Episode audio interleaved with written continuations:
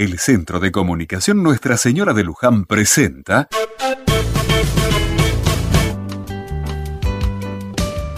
Otra mirada.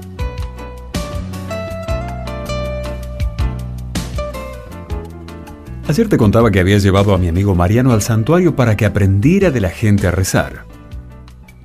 El hombre terminó contento. Feliz, diría yo, pero al rato cuando volvíamos me hizo una pregunta que me descolocó un poco. Me dijo, ¿por qué Dios no cumple o no hace lo que esta gente le pide? Y me quedé pensando esto bastante en serio. Tanto que fuimos juntos a ver al padre Esteban para que nos ayude a entenderlo.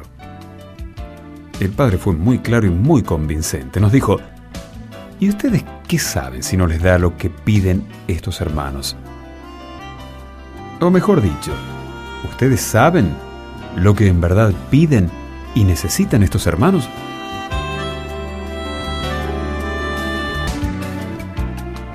¿Y qué razón tenía el padre Esteban? A veces tenemos esos prejuicios sobre la oración. Pensamos que Dios debe cumplir aquello que es más una idea nuestra que la necesidad de los demás. Y nosotros ni siquiera sabemos qué necesitan estos hermanos, ni cómo Dios les responde. Porque en su sabiduría, Dios nos da lo que necesitamos. Y nadie mejor para saber qué necesitamos que el mismo Dios.